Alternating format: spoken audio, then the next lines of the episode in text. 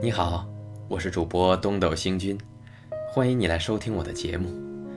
今天继续为大家演播鲁迅先生的散文集《热风》，请您收听《热风》十五，《新青年》的五卷四号，隐然是一本戏剧改良号。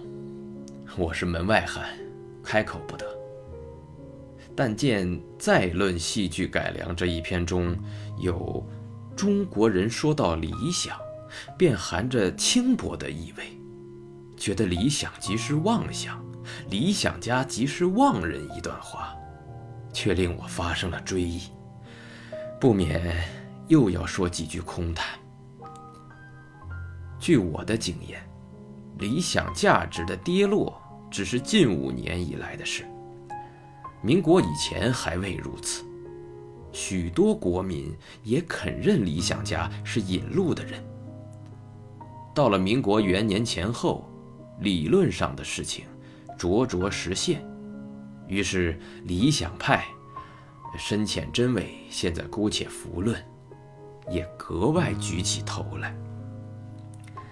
一方面却有旧官僚的攘夺政权，以及倚老受冷不过，预备下山，都痛恨这一类理想派，说什么闻所未闻的学理法理横亘在前，不能大踏步的摇摆。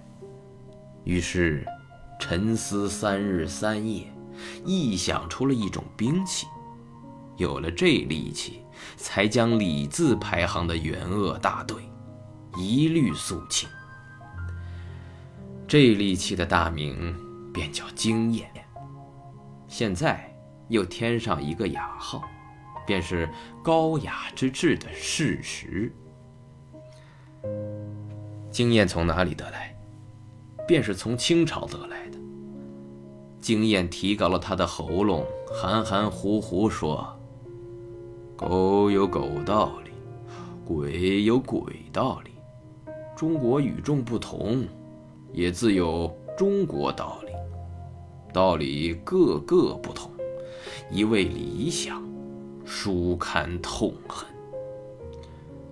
这时候正是上下一心、理财抢种的时候，而且带着“理”字的，又大半是洋货、爱国之士。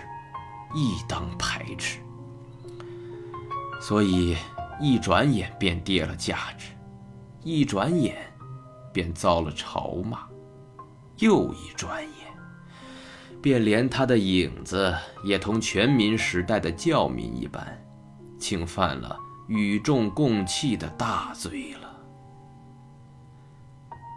好了，今天就为您播送到这里了。如果您喜欢我的节目，可以为我点个赞，或者转发给您的朋友。感谢您的收听和支持，我们下期再会。